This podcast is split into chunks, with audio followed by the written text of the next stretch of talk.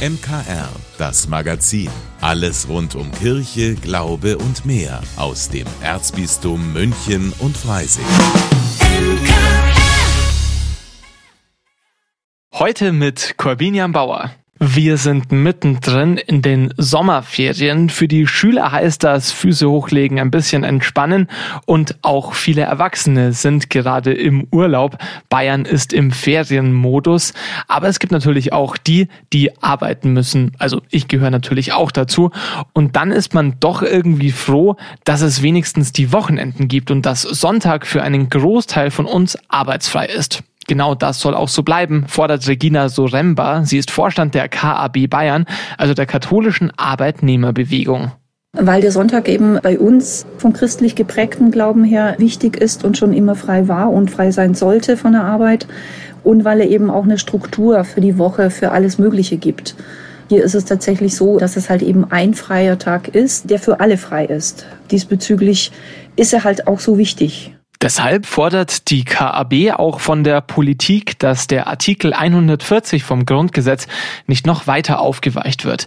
In dem steht unter anderem, dass der Sonntag und die staatlich anerkannten Feiertage als Tage der Arbeitsruhe gesetzlich geschützt bleiben. Besonders im Handel sollten wir da weiterhin drauf gucken, denn das wäre die erste Branche, die dann fällt und andere würden folgen. Also sehen wir zumindest so. Für mich stellt sich dann die Frage, müssten dann Kindergärten und Schulen auch öffnen, weil wir müssen ja die Kinder dann auch irgendwo hinbringen.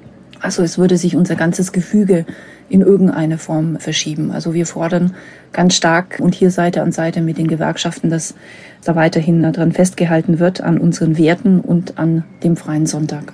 Also weniger verkaufsoffen, weniger Märkte, bei denen dann auch Lebensmittelgeschäfte öffnen. Und wir alle können einen Beitrag leisten, damit der Sonntag nicht zum normalen Arbeitstag wird sich selber mal wirklich zu hinterfragen, brauche ich das tatsächlich am Sonntag oder kann ich das nicht am Samstag oder Montag besorgen?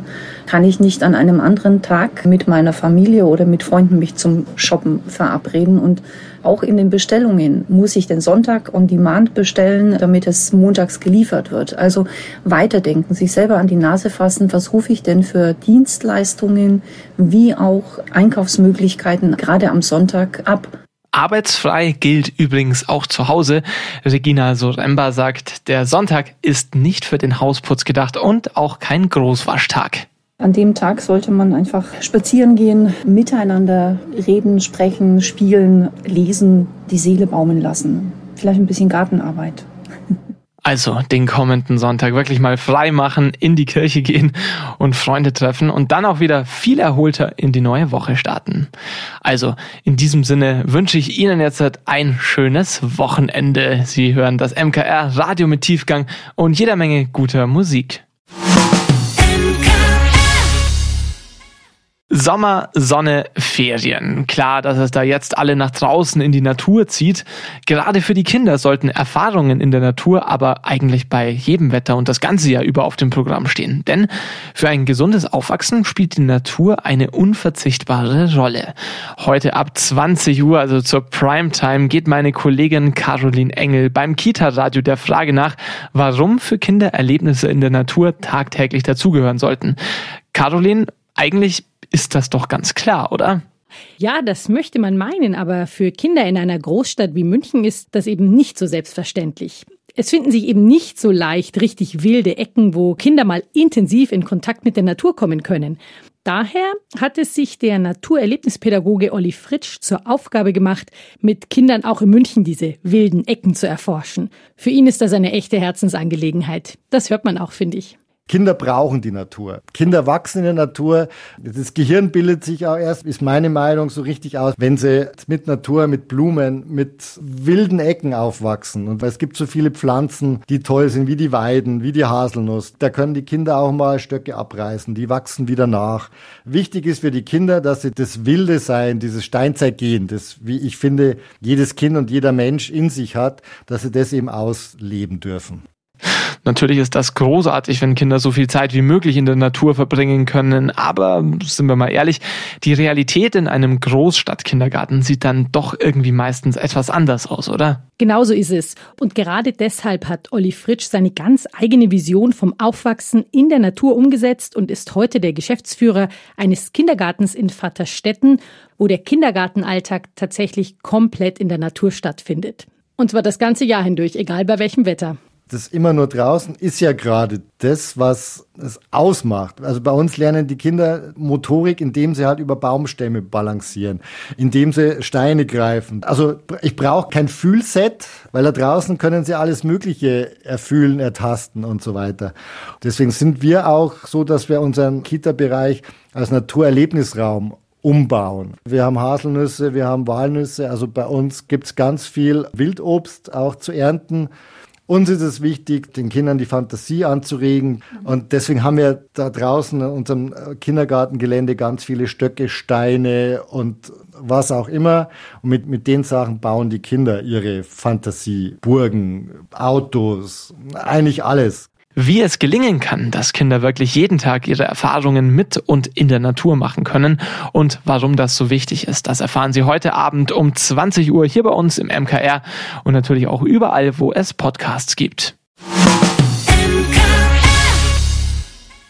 So, es ist dann Halbzeit in Sachen große Ferien und viele Büros, die werden jetzt nochmal leerer in der zweiten Hälfte. Das Erzbistum macht Sommerurlaub, aber nicht für alle geht's da ans Meer oder ins Ausland. Viele bleiben auch daheim. Das heißt dann aber nicht, dass der Urlaub weniger erholsam wäre, sagt Florian Wiedemann, Achtsamkeitstrainer aus Bad Tölz. In der Regel sind es ja vor allem zwei Dinge, die Urlaub wertvoll machen. Zum einen es ist frei verfügbare, frei gestaltbare Zeit und zum anderen ist es, dass im Urlaub die Möglichkeit da ist, nochmal Neues kennenzulernen, neue Erfahrungen zu sammeln und das sind ja alles Dinge, die durchaus zu Hause auch möglich sind. Das heißt, wenn man in der Urlaubsgestaltung zu Hause darauf achtet, dass beides da ist, dann kann Urlaub zu Hause sinnvoll sein. Und es hat durchaus auch Vorteile, daheim zu bleiben weil viele Dinge, die zwar zum Urlaub dazugehören, aber irgendwie so Unannehmlichkeiten sind dann wegfallen, wie dass man packen muss, die Reise, das sind ja alles viele Sachen, die in geringer Form manchmal Stress verursachen, die wir uns dadurch einfach sparen können und letztlich zu Hause ohne großen Aufwand eine gute, entspannte Zeit verbringen können, wenn wir auf ein paar Dinge vielleicht achten. Dazu gehört definitiv nicht alles zu erledigen, was daheim in den letzten Wochen und Monaten so liegen geblieben ist, so Florian Wiedemann. Sich davon frei machen zu können, glaube ich, eine wichtige Voraussetzung, um wirklich Urlaub machen zu können, auch zu Hause. Und auf der anderen Seite aber auch eine gute Balance zu finden, sich Unternehmungen zu überlegen, auf die man Lust hat, sich auch zu überlegen, wie man vielleicht die Zeit gerne verbringen möchte. Aber letztlich glaube, das ist mit das Wertvollste im Urlaub, nicht getaktet sein zu müssen, sondern manchmal auch einfach in den Tag hineinleben zu können, Muße zu haben, das irgendwie zu ermöglichen, ist, glaube ich, ganz, ganz wertvoll, wenn man Urlaub zu Hause verbringen möchte.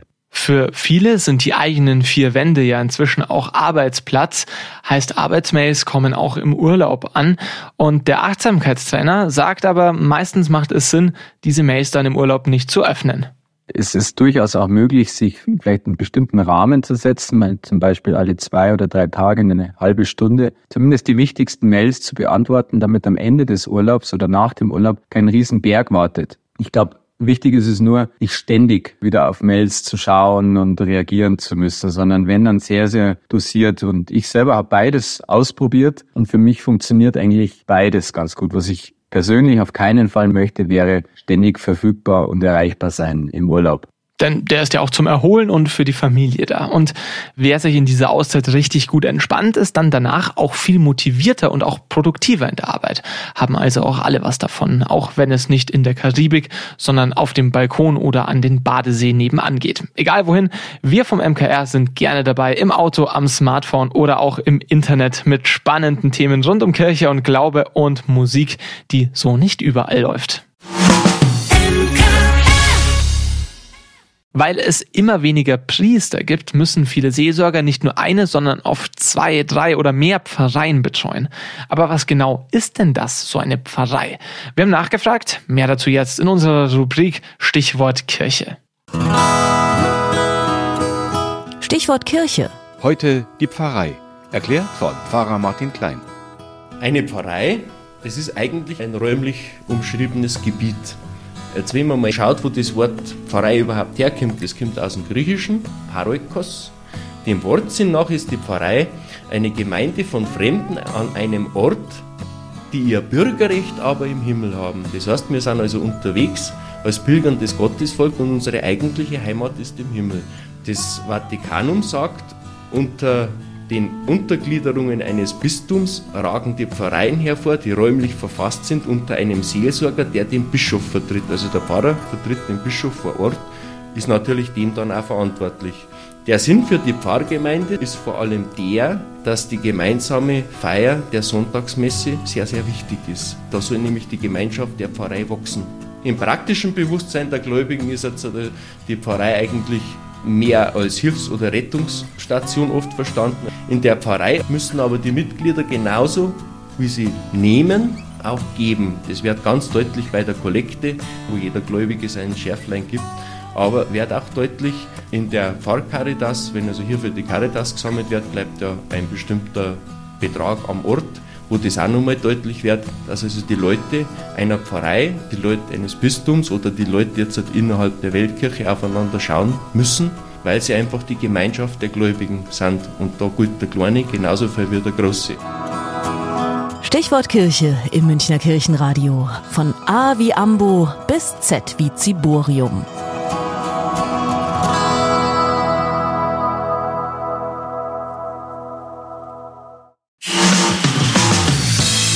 Vielen Dank, dass Sie sich unseren Podcast MKR, das Magazin des Münchner Kirchenradios, angehört haben.